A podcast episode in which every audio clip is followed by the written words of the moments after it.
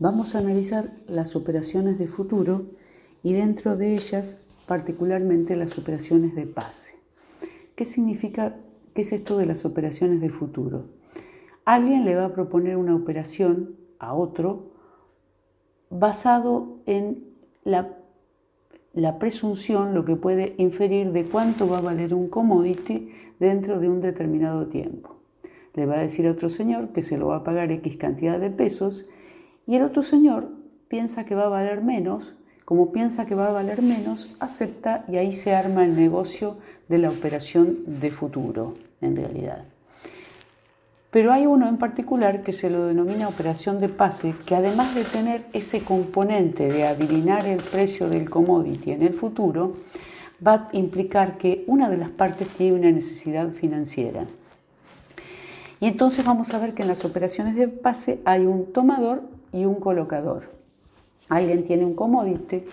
quiere retenerlo, no se quiere desprender de ello, del commodity, pero a su vez necesita dinero para hacer algo. Entonces, en vez de desprenderse de ese bien, va a ser una operación de pase que implica que una persona le va a vender un commodity a otra, pero que en el futuro y a un precio mayor se lo va a volver a comprar, o sea, la persona que se lo compra en este momento cero se lo va a volver a vender, por supuesto, a un precio mayor a esa otra persona. Por ejemplo, vamos a suponer que el tomador le dice, vendo eh, dólares a 88 pesos,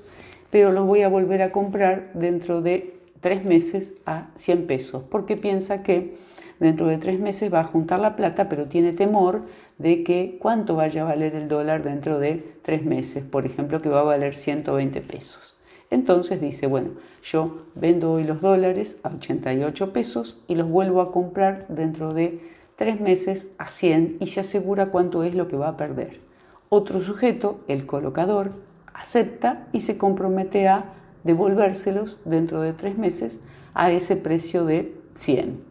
Entonces el tomador se asegura que solo va a perder esa diferencia entre los 88 y 100 pesos y es una operación de pase que sería a su vez una operación de derivados porque subyace el valor del dólar. El artículo 48 dice bien, esas eh, rentas que se obtienen por instrumentos eh, o contratos derivados van a ser ganancias de segunda categoría, salvo que se disponga otro tratamiento impositivo por la naturaleza del derivado y es justamente para las operaciones de pase para las que se, le da, se les da otro tratamiento impositivo. ¿Y cuál es el tratamiento impositivo que se le da a estas operaciones de pase? Vamos al artículo 117 del decreto reglamentario y dice este artículo que cuando una de las partes intervinientes es un banco u otro similar, se, le va a dar se la va a tratar de la siguiente forma. Este artículo se sale este tratamiento del artículo 48, inciso J, para pasar al artículo 48, inciso A. Y entonces dice el decreto reglamentario que cuando el banco reviste la calidad de tomador, cuando el banco reviste la calidad de tomador, para el colocador van a ser intereses ganados como si se tratara de un plazo fijo. Entonces, ¿qué tratamiento va a tener esta renta? Para el colocador, bueno, va a tener va a estar grabado al impuesto cedular del artículo 95 hasta el 31 de diciembre de 2019. Luego, a partir de la derogación de ese impuesto cedular, va a estar exento de acuerdo al tipo de colocación o de depósito de que se trate o estar grabado a la alícuota global del artículo 94 pero cuando la entidad financiera actúe como colocador, la otra era cuando la entidad financiera actuaba como tomador, acá cuando la entidad financiera actúe como colocador